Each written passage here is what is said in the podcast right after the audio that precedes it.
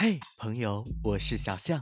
打开微信，搜索公众号“青萌小象”，点击关注，我们一起讲述青春的故事，唤醒青春的态度。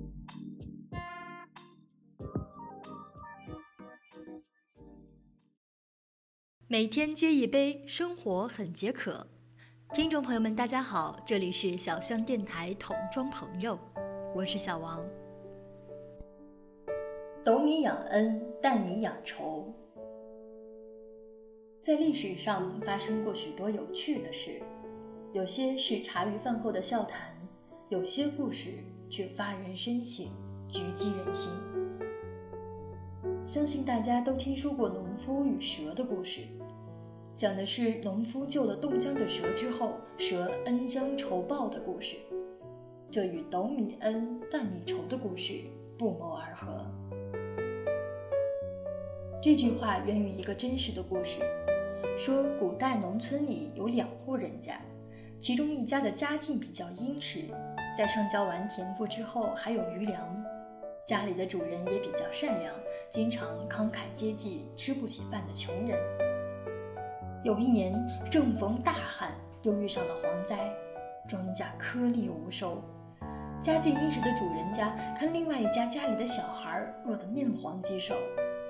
于是好心给他们送去了一斗米，帮助他渡过难关之后，当然是感恩戴德。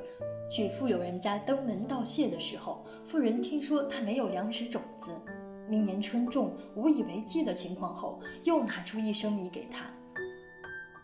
但是穷人在拿到这一斗米之后，回到家竟然和自己的兄弟讲：“这家主人竟然有这么多钱，还有满仓的粮食，也不多拿些粮食给他。”并且四处宣扬富人家为富不仁。富人家听到传言后非常生气，两个人从此老死不相往来。总有人把别人的馈赠当作理所当然，一旦停止了对他的帮助之后，就会立马心怀不满，甚至是仇视。这就是人性，不容反。自古以来，对于这种大道理，大家都懂，但从来都是双标的。别人不懂感恩就得批判，但对自己就是嘴上讲讲这道理罢了。过犹不及这句话，想必大家都听过。简言之，即做事超过或者不够都是不合适的。过犹不及的处世之道，就在于讲究一个度字。它不仅渗透于人与人之间的相处。更在于个人的修养，说话做事也好，学习享乐也罢，如果不能做到进退有度、取舍有度，就很可能陷入物极必反的桎梏之境。好在适度，恶在失度，坏在过度。记得和大学同学闲聊时，无意听到过这样一个故事。他说起来一个朋友。是在一个校园活动上认识的，本来也只是泛泛之交，但是他没想到的是，那位朋友的热情实在是让他难以忍受。活动结束后不久，有天早上，他还在宿舍里没有起床，房门就被敲得咚咚响。他以为发生了什么事情，衣冠不整的光着脚就去开了门，没想到门口站着的竟然是活动上认识的那位朋友。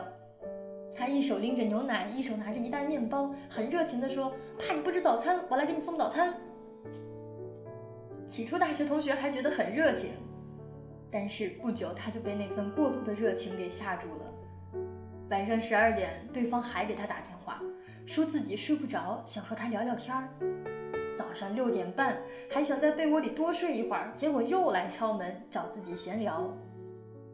本来约好了和女朋友一起吃饭看电影，这才刚要出门，又被那位刚认识不久的朋友邀约。由于过度热情，工作和生活的节奏都被打乱了。热情一旦过度，不仅带给别人困扰，也影响了自己的形象，何必呢？三毛曾经说过：“朋友之间再亲密，分寸不可差失。”自以为熟，结果反生隔离。不仅热情要有度，说话做事也要讲究一个度。一旦过度，效果反而会适得其反。我们都知道，朱之文是农民歌手，地地道道的农民。通过自己的不懈努力，以一首《滚滚长江东逝水》一唱成名。成名后不忘初心，他的淳朴、善良、厚道为人们所称赞。朱之文成名之后，他家就热闹起来了，天天有人造访，说是门庭若市，一点也不为过。日前，朱之文家大门紧闭。门外围了密密麻麻的村民，这些人有的是来看热闹的，有的是拍小视频挣钱的，就像赶大集一样。那在这个时候，朱之文家门口有一个穿着灰色上衣的四五十岁男子，想让朱之文把门开开。围观的人特别多，但是没有人去制止这一荒唐的举动，让谁谁也受不了。这一举动把大姨嫂给激怒了。非常生气，大衣哥的家人将灰色上衣的男子揪进院子里去理论，然后把他推出了院子。可是这个男子居然嬉皮笑脸，一副无所谓的样子。这人的脸皮究竟是怎么练出来的？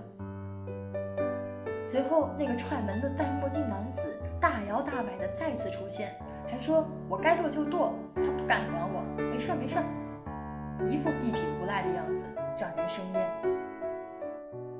最后，大衣哥周志文从家里出来，面带苦笑，周围的村民都围了过来和朱之文合影，还有许多村民进了朱之文的家。有村民劝朱之文不要和他们一般见识。大衣哥在采访的时候说：“都是大人，左邻右舍的，咱不想让人把面子拉得太狠，我就装作不知道就行了。我情愿背这个黑锅。”虽然这件事情因为朱之文的淳朴善良而化解了，但是我们想一想，并不是每个人都能做到如此。物极必反，就像一杯水装得太满，反而会溢出来；水温太高会烫伤自己。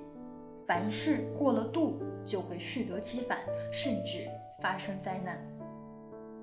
所以，不管是做人做事，还是处理感情都要讲究适度，凡事留有余地，凡事保持距离，适度的人生才最完美。以上就是本期小象电台桶装朋友的全部内容，晚安。